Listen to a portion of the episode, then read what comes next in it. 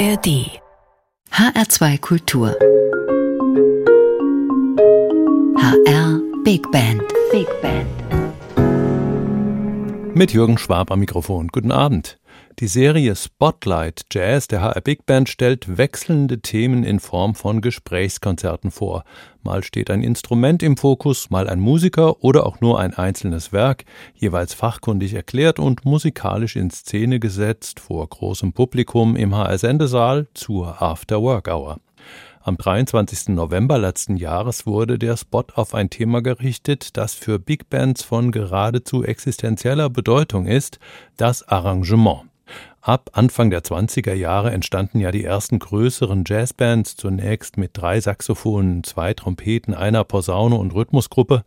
Daraus sind längst meist 13 Bläser geworden, wie in der HR Big Band mit ihren fünf Saxophonen, vier Trompeten und vier Posaunen. Aber auch die sechs Bläser der Anfangszeit brauchten schon Arrangements. Sprich, es musste sich jemand Gedanken darüber machen, wie er die Melodie eines Stücks auf die verschiedenen Blasinstrumente verteilt und welche Begleit- oder Gegenstimmen gut dazu klingen würden, denn der Reiz von Big Bands bestand und besteht ja genau darin, die verschiedenen Klänge von Holz, Blech und Rhythmus immer wieder neu zu kombinieren. Während kleine Jazzbands sich Stücke durch Proben und mündliche Absprachen erarbeiten können, brauchen Big Bands einen Arrangeur oder eine Arrangeurin, die aus der Komposition ein Arrangement macht und das in Form einer Partitur aufschreibt. Aus dieser Partitur werden dann die Einzelstimmen extrahiert und den einzelnen Musikerinnen und Musikern vorgelegt, ganz so wie in einem Orchester. Darum werden Big Bands ja gerne mal Jazzorchester genannt, auch wenn die Musiker der Big Bands in der Regel viel mehr Freiraum haben, zum Beispiel für improvisierte Solos, als ihre Kolleginnen aus dem Sinfonieorchester. Wie Arrangements gebaut sind und wie sich die Kunst des Arrangierens im Lauf der Jahrzehnte entwickelt hat, das erzählt dem Spotlight Jazz Konzert der HR Big Band Rainer Tempel. Der 1971 in Tübingen geborene Pianist ist selbst ein gefragter und preisgekrönter Arrangeur, der ja auch schon des Öfteren bei der HR Big Band zu Gast war. Er führt durchs Programm mit kenntnisreichen und unterhaltsamen Moderationen, die so nur von jemandem kommen können, der die Kunst des Arrangements selbst auf hohem Niveau praktiziert. Als gewiefter Pädagoge lässt er die Musiker zwischendurch sogar einzelne Bauteile demonstrieren. Also viel Vergnügen mit dieser sehr kurzweiligen musikalischen Lehrstunde in Sachen The Art of Arrangement. Sie beginnt mit dem alten Jatzer Wolfgang Amadeus Mozart.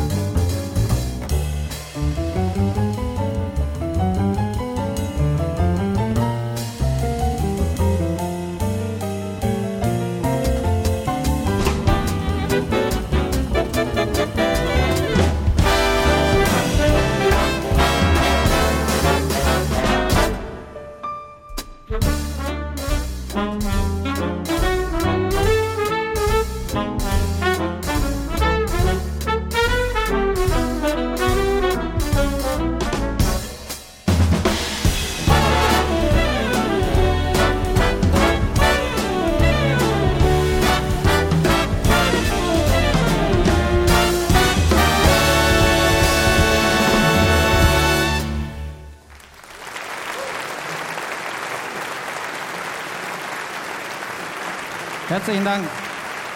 Felix Fromm an der Posaune. Sebastian Skobel am Piano.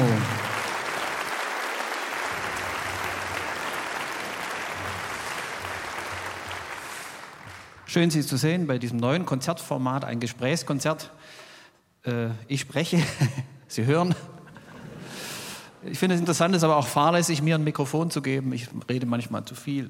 Ich bitte das schon jetzt nachzusehen. Ja, ähm, das Thema ist The Art of Arrangement. Erste Frage ist, ist es überhaupt Kunst? Oder heißt Art überhaupt Kunst? Oder ist es Kunst Handwerk? Oder ist es gar nur Handwerk? Wahrscheinlich gibt es von allem äh, gewisse Anteile in dieser Tätigkeit. Was Sie gerade gehört haben, war eine meiner letzten für diese Band, nämlich im Frühjahr gab es einen Mozartabend und ich habe die äh, Figaro-Ouvertüre für Big Band umgeschrieben und dachte, die können wir auch jetzt heute nochmal als Ouvertüre benutzen. Das ist die HR Big Band.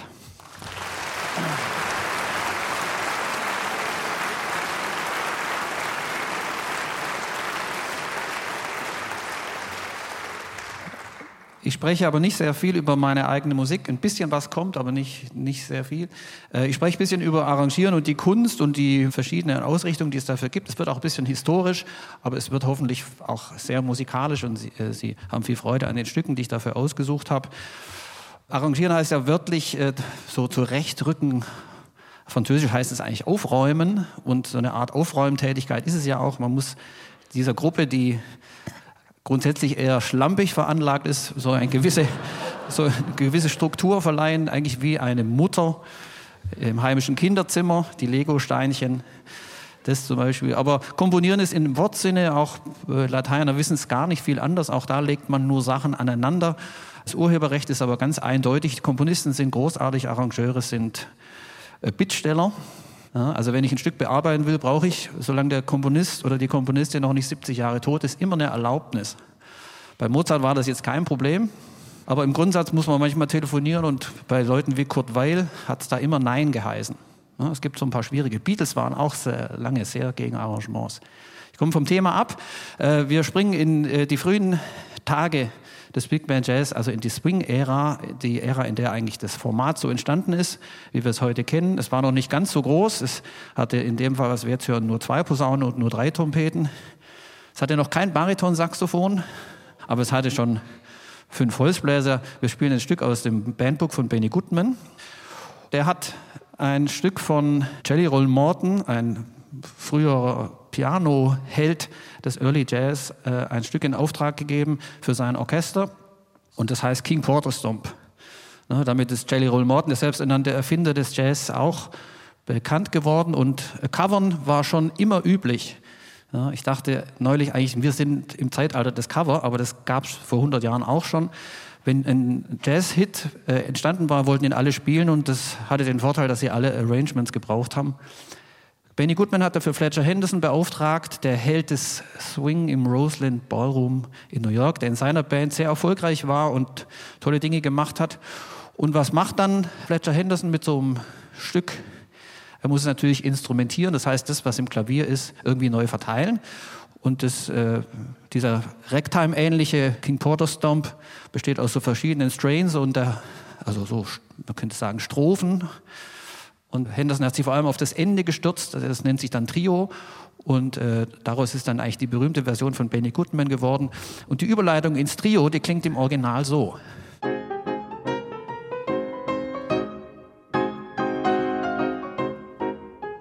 Ne, so könnte man es auch lassen, ist sehr schön, aber er hat sich entschieden, das den Blechbläsern zu geben. Und das klingt dann so.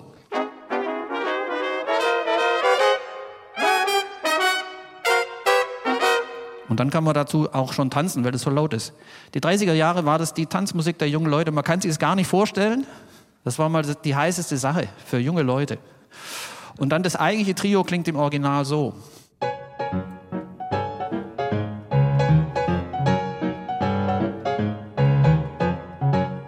Und bei Fletcher Henderson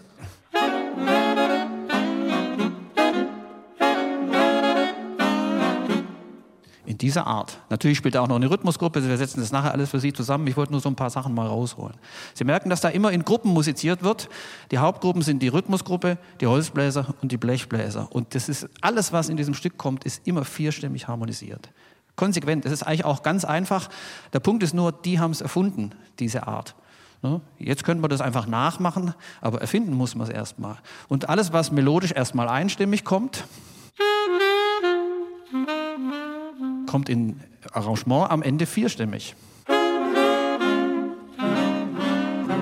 Und dasselbe passiert in allen Blechbläserstellen auch. Wird zu dieser Stelle. Na, und dann schiebt man sich so die Bälle hin und her. Mal die Holzbläser, mal die Blechbläser. Am Ende passiert das sehr oft bei diesem Stück. Das nennt man dann Call and Response. Das ist so eine Tradition, die eigentlich auch vom Gospelgottesdienst kommt. Ne? Vorsänger, Nachsänger. Freddie Mercury hat das auch immer gemacht im Stadion. Und äh, das hat sich irgendwie sehr bewährt. Ne? Und nach dem Call Response findet sich natürlich alles im gemeinsamen Tutti. Eine Tutti-Stelle funktioniert dann so: Die vierstimmigen Holzbläser spielen dieses. Und die vierstimmigen Blechbläser spielen dasselbe.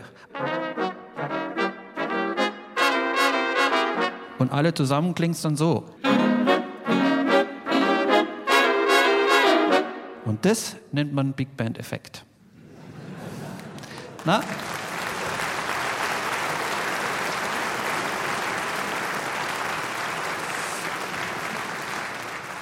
Jetzt könnte ein sparsamer Intendant sagen, halt, vier Stimmen, wieso seid ihr so viele Leute? Aber der Big Band-Effekt bedeutet eben, dass ein Mischklang entsteht.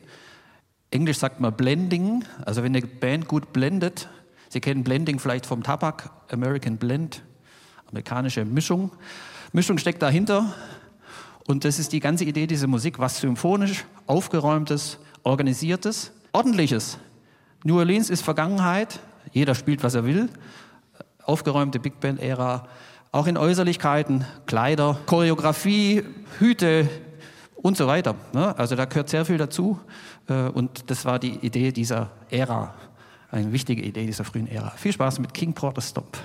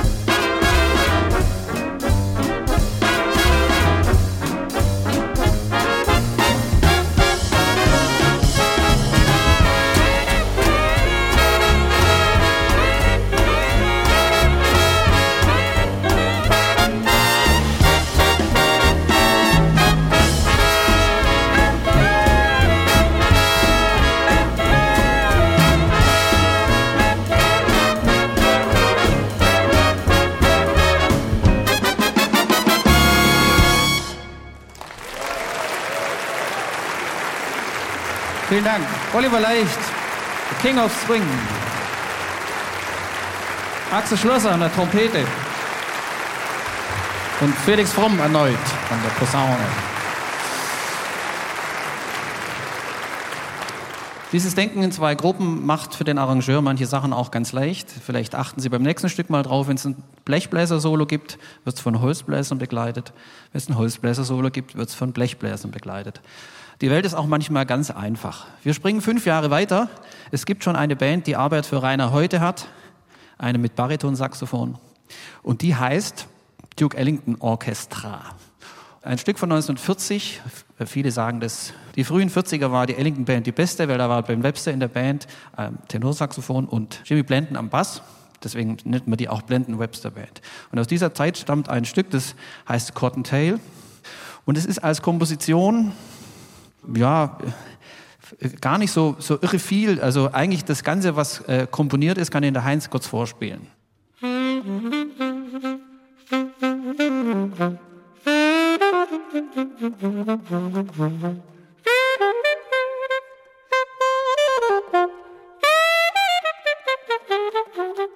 Hammer. Und er hat es eigentlich schon. Äh, äh, verlängert, wer das zweimal gespielt hat.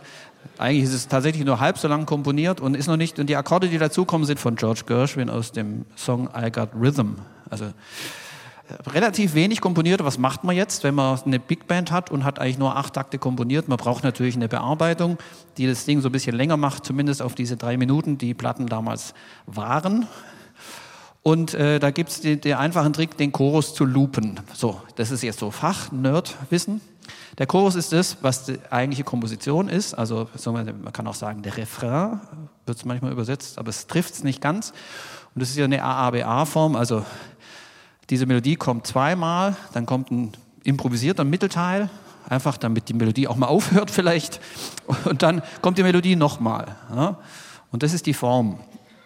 Und die dauert in dem Tempo, in dem das gespielt wird, vielleicht eine halbe Minute. Ja? Jetzt rechnen wir aus, was wir also brauchen für drei Minuten Musik. Wir brauchen sechs Durchläufe. Und da kommt jetzt das, was der Arrangeur kann. Der kann das äh, arrangieren, aber es bleibt immer bei diesem Zirkel. Und die Runden gestalten sich hier ganz einfach. Erst kommt dieses Thema, spielen dann drei Leute, nicht nur der Heinz, sondern drei Leute zusammen.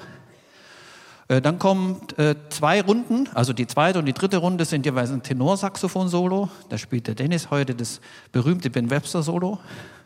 Wahrscheinlich. Er muss nicht, aber er könnte. In der vierten Runde ist erstmal wieder die Band dran und wir hören ähm, Blechbläser. Tutti könnte man das nennen, also so einen kleinen Schautchorus aus dem Blech, der ist dann jetzt quasi neu komponiert vom Arrangeur, was die Personalunion wahrscheinlich Ellington oder Strayhorn sind, die beiden waren das ja immer. Und es geht eine halbe Form und dann kommt acht Takte, glaube ich, Bariton-Solo, ne, weil das gibt es ja schon. Und dann kommt acht Takte der Chef selber und das Klaviersolo. Und dann ist die fünfte Runde, glaube ich, geschafft und es geht in die sechste Runde, die Zielgerade. Äh, jetzt kommt der äh, berühmte Sax-Soli-Teil. So, und Soli ist als Wort schon ein Widerspruch, denn Solo heißt allein, Soli heißt mehrere allein. Es kann auch nur ein Musiker erfunden haben, das Wort, aber es gibt's. Und das heißt, äh, da werden jetzt äh, die schnellsten Instrumente der ganzen Band, nämlich die Saxophone, werden in eine Tour de France geschickt. So Bebop-mäßig dürfen sie durch diese Akkorde sich schlängeln für einen ganzen Chorus. Und der letzte Chorus machen die noch ein bisschen weiter und es kommen so Einwürfe vom Blech und dann Korrespondenz und dann kommt kurz vor Schluss das große Tutti, ich habe es gesagt, der Big Band Effekt tritt dann ein und ein ganz kleiner Schluss mit der Reprise. Und das ist ein standardisierter Ablauf. Also das ist jetzt hier exemplarisch, aber wenn man als Arrangementverantwortlicher äh, in dieser Richtung arbeitet, ist man auf einem ganz guten Weg, weil die Dramaturgie dann irgendwie funktioniert. Der Chorus hat eben den Vorteil, dass ich vielleicht auch ohne, dass sie das mitzählen oder merken, dass sich so etwas etabliert, das Ordnung gibt. Ja? Also es geht nicht irgendwo hin, es geht wohin, aber es geht nicht irgendwo hin und es gibt irgendwie Halt und Ordnung und trotzdem soll es lebendig sein. Cottontail 1940, Duke Ellington.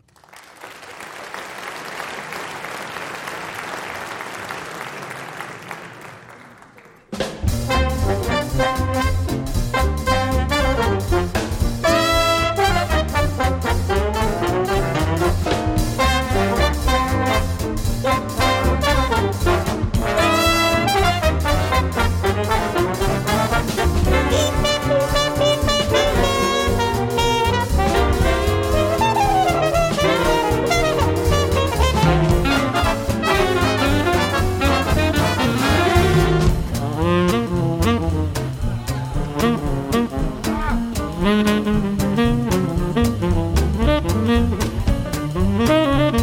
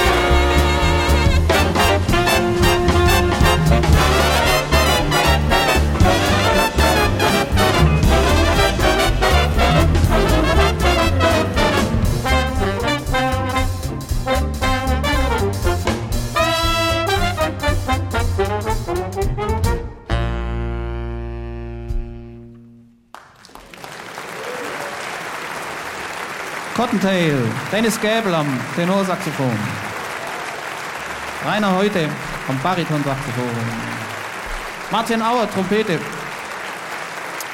Sebastian Skobel Piano.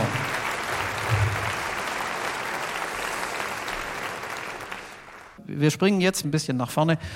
Mitte der 60er, also 25 Jahre später, und hören ein Stück aus der Feder von Ted Jones, einem Bandleader, der viele Jahrzehnte in äh, Amerika und Europa gewirkt hat und eine sehr kernige, energische Jazzsprache in der Big Band umgesetzt hat. Und das Witzige an dem Stück, das wir jetzt hören, ist, dass die gleichen Akkorde in der gleichen Tonart sind wie gerade, nämlich die Akkorde von I Got Rhythm. Also auch er hat sie nicht selber komponiert. Und äh, was ich damit vielleicht zeigen möchte, ist, dass 25 Jahre später sich mit dem gleichen Ausgangsmaterial was anderes ergeben hat. Ne? Wir haben jetzt sehr viel komplett vierstimmige Sachen gehört. Die Musik 25 Jahre später ist dann auch ein bisschen vorangegangen und das kann man vielleicht vergleichen mit der Entwicklung in der Klassik. Also was wir jetzt hören, ist sozusagen äh, eine spätromantische Musik, ne? die sozusagen die Tonalität an die Grenze treibt dessen, was man noch als Funktionsharmonik bezeichnen könnte. Also wenn wir es gerade so in der Klassik gewesen sind, wo alles klar ist, Tonika, Subdominante, Dominante, kommen jetzt zur Musik, wo dann die Theoretiker schon sagen, oh Gott, boah, was ist das für ein Akkord? Sagen wir mal Tristan. Ne? Wenn wir nicht wissen, wie wir ihn auflösen, dann sagen wir Tristan-Akkord. Und solche Sachen kommen da jetzt auch vor. Das heißt, es sind nicht mehr nur vierstimmig oder fünfstimmig oder sechs, da gibt es sogar siebenstimmige Akkorde. Und dann ist man sich manchmal gar nicht ganz sicher, welcher von diesen sieben Tönen eigentlich der Grundton ist. Uns macht es nicht so viel aus wenn wir den Klang einfach mögen, aber für Theoretiker ist es ziemlich schwierig zu handeln. Können dann nicht schlafen oder so, wenn sie den Grundton nicht gefunden haben. Und äh, das möchte ich mal kurz demonstrieren an einer Stelle. Da gibt es zum Beispiel so einen Posaunenakkord am Ende, der klingt äh, erstmal konventionell. Ja, danke, wunderschöner Akkord, Dominant-Septakkord. Er wird allerdings äh, gleichzeitig gespielt mit einem anderen Akkord, den die Trompeten spielen. Ja. Beide für sich sind äh, wunderbar konsonante Akkorde, aber er verwendet sie eben zusammen und dann klingt es so. Ja. Jazz. So einfach ist es. Man muss einfach irgendwie zwei Akkorde zusammenbauen und jetzt ist es siebenstimmig und jetzt muss halt jemand suchen, wo der Grundton ist. Zweites Beispiel, das ist vielleicht sogar noch ein bisschen krasser. Dasselbe Stück, zwei Takte später irgendwie, dann klingen die Posaunen so. Ja. Ding für sich schon so ein bisschen moderner. Und die Trompeten spielen dazu dieses. Ja, das ist schon mal höher äh, und höher hat immer mehr Energie. Das ist jetzt ein klingendes A-Moll gewesen zu einem S7. Und zusammen klingt es dann ziemlich scharf, nämlich so. Ja, aber es ist immer noch in einem tonalen Kontext. Also sagen wir, wir sind jetzt bei Wagner, oder bei, was weiß ich, Prokofjew oder so. Also man kann noch Akkorde erkennen. Es ist noch tonal, aber so am Rande. Wir sind kurz vor der Atonalität. Die kommt im, im nächsten Konzert. Das Stück heißt Little Pixie. Little Pixie ist ein ganz tänzerisches Thema in den Saxophonen. Und dann kommt so eine Art Kampf der Giganten. Da kommt dann ganz lang gar kein Solo, weil man denkt, man kommt endlich mal ein Solo. Da kommt dann auch ein ganz tolles Bass-Solo, aber viel später. Und äh, zunächst kommt eine Schlacht zwischen Blech und Holz. Also der, Ted Jones hat dann quasi probiert, dieses Call-Response auf die Spitze zu treiben. Ne? Die traden dann. Also schießen sich die Sachen hin und her. Erst denkt man, da ist nichts dabei, aber dann werden sie immer wütender. Erst sind es acht Takte, dann sind es vier, dann sind es zwei, es wird immer schneller und so. Und irgendwann haben sie die Schnauze voll und es kommt ein Bass-Solo. Und während des Bass-Solos äh, kommt so ein Agreement zustande, so dass es jetzt ausgehandelt ist. Es ist wie so, also auf Englisch heißt es traden, ne, handeln. Und die Trader sind jetzt angekommen, Handschlag, Vertrag abgeschlossen und dann kommt das Tutti und man bringt das Stück gemeinsam nach Hause. Das ist Vertragswesen in New York, in Kellerräumen. Viel Vergnügen.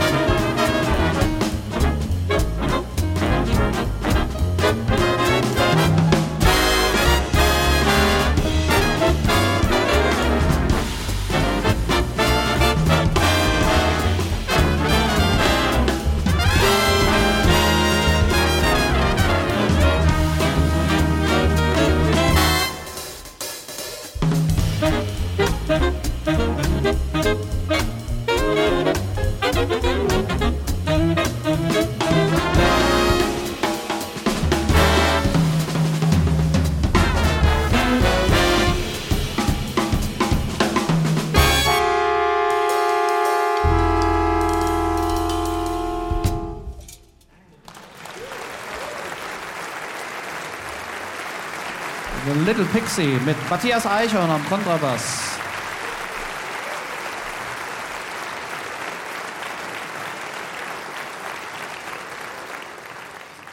Der Arrangementzweck kann ganz unterschiedlich sein. Also der einfachste ist, ein Werk spielbar zu machen, das vielleicht für Klavier geschrieben wurde und jetzt mit Flöte.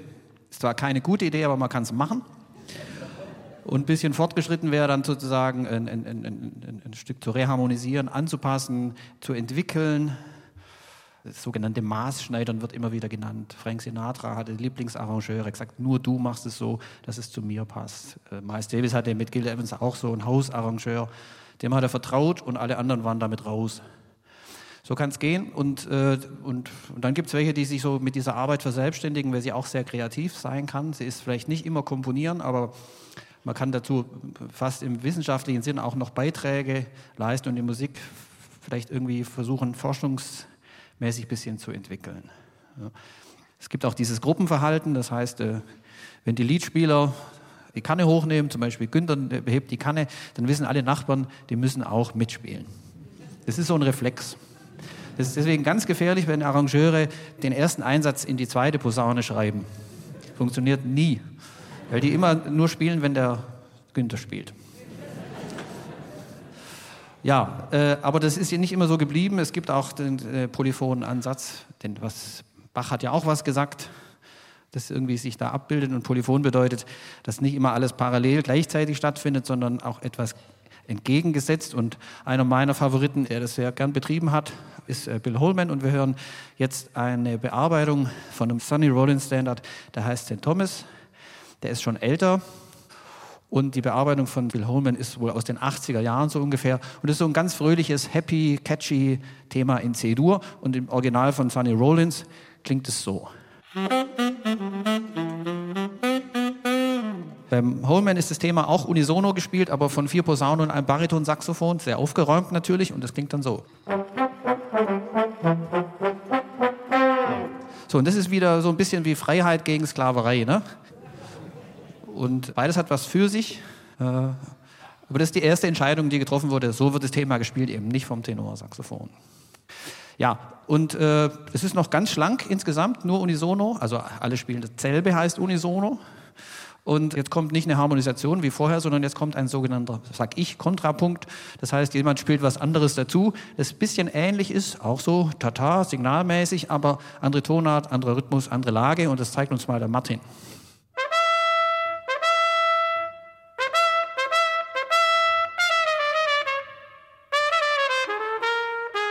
Das kann man sich jetzt noch nicht wirklich vorstellen, wie sich das nachher so zusammensetzt. Aber das ist so eine polyphone Art, das Ding zu bauen. Es geht dann auch so weiter. Es wird dann auch so äh, linear harmonisiert. Kommt dieses Thema später nochmal auch gleichzeitig gespielt. In der Trompete ist es ganz regulär. Im Saxophon aber schon leicht variiert. Und ganz skurril in den Posaunen. Möchte eigentlich meinen, er spielt, was er will. Aber es gibt äh, Satztechniken, die das erlauben. Man könnte jetzt auch Töne ändern das Prinzip würde trotzdem gehen. Alle drei zusammen klingen dann so. Na? So funktioniert es bei Holman auch so ein bisschen. Bleibt nicht die ganze Zeit so. Er schickt das Stück dann auf eine weite Reise. Ich habe gesagt, in C-Dur geht's los. Irgendwann äh, treten andere Elemente hinzu, die ich fast als bisschen fremdartig synthetisch bezeichnen würde nämlich zum Beispiel so alternierende kleine Terzen. Die macht eine Steffen vor.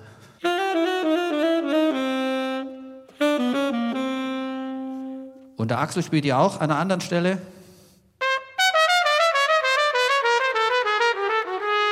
Das ist wie so ein Zickzackmuster in der gleichen Schrittgröße, chromatisch kleine Terzen. Ich finde, das ist was Synthetisches und es ist eine Hommage an das technische Zeitalter so ein bisschen, ist irgendwas, was fremdartig dazugekommen ist. Das Stück geht auf eine harmonisch seltsame Reise, es ist in C-Dur und dann kommt der Mittelteil, ist plötzlich eine Fläche in Fis, Sus, das sind die drei Töne Fis, H und Cis.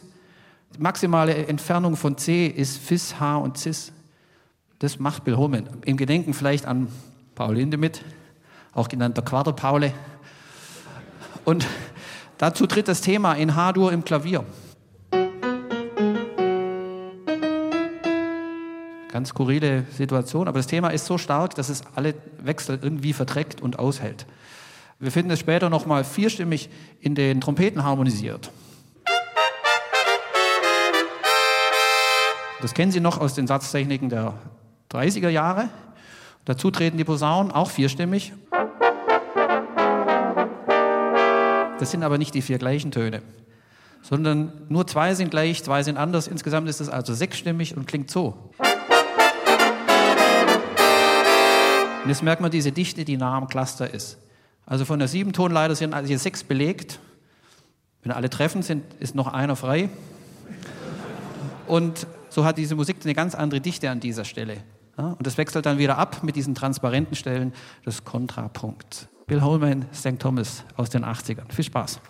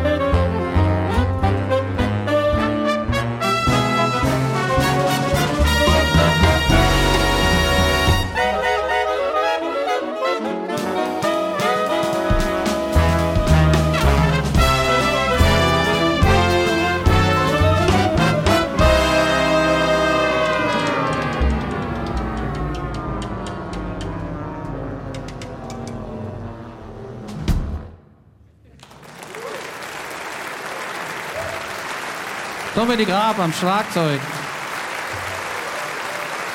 Sebastian Skobel am Piano. Martin Auer, Trompete. Günter Bollmann an der Posaune. Und Rainer Tempel am Dirigentenpult, vor allem aber am Moderationsmikrofon beim Spotlight Jazz Konzert der HR Big Band im November 2023 im HS Endesaal zum Thema The Art of Arrangement. Ich weiß nicht, wie es Ihnen ging, aber ich habe ganz schön viel gelernt in dieser knappen Stunde und das auf eine so unangestrengte, beiläufige Art. Hut ab vor Rainer Tempel.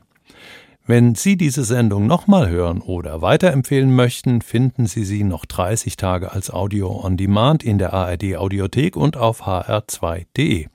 Danke, dass Sie dabei waren, sagt Jürgen Schwab. Und hier bis zum Schluss noch ein Arrangement aus der Feder von Rainer Tempel selbst, das er für eine Komposition von Axel Schlosser geschrieben hat.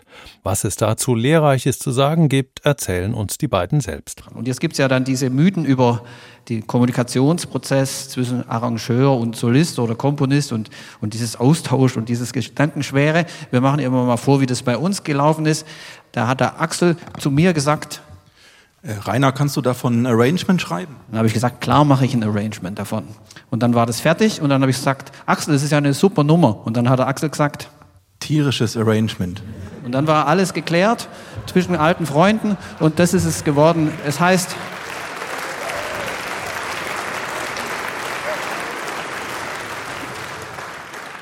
Ich habe noch nicht mal gefragt damals, was der Titel eigentlich bedeutet. Äh, es heißt Sun Odyssey und es gibt Gerüchte, dass es damit mit der letzten Segelfahrt von Toni Lakatosch zu tun hat. Auf dem Schiff von Rainer Heute, aber mehr weiß ich nicht. Sun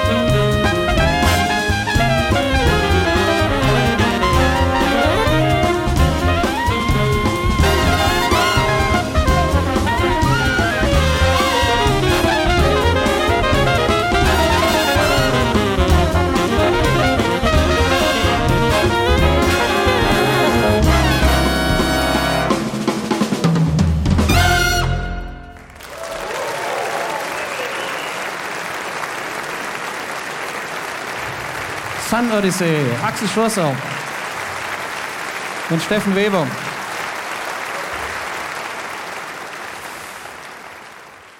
Mehr Jazz-Podcasts gibt es jederzeit in der App der ARD Audiothek.